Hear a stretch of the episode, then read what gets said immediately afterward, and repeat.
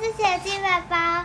这个一直还没有还没有延延缓，所以我们要再延后到学校上课的时间了。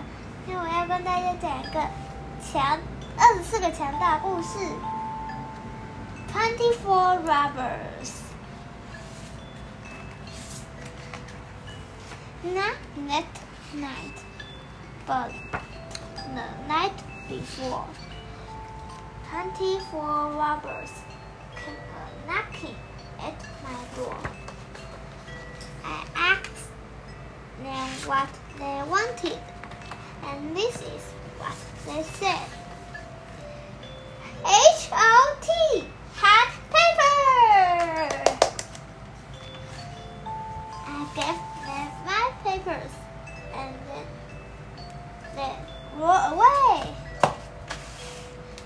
24 robbers came back the next day. I asked them what they wanted, and this is what they said. H-O-T, hot papers! I did have papers, so I took a cup of corn.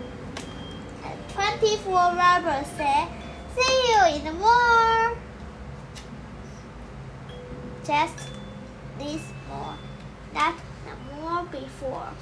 Twenty-four robbers came uh, knocking at my door.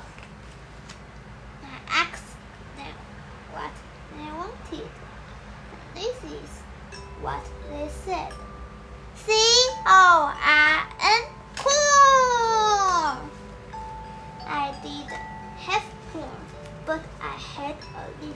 Flour.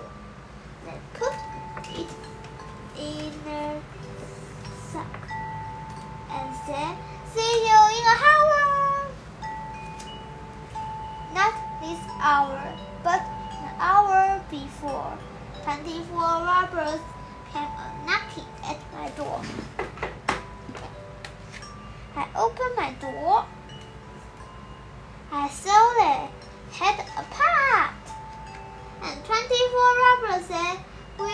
you a lot.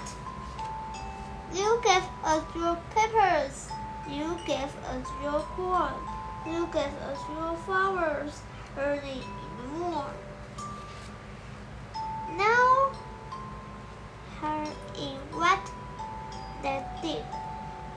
And this is all true. They gave me a pot of hot papers too. O T H papers. The end. 大家好，我是小鸡宝宝。这个有趣的故事，那，陪伴你们停课的日子。拜拜。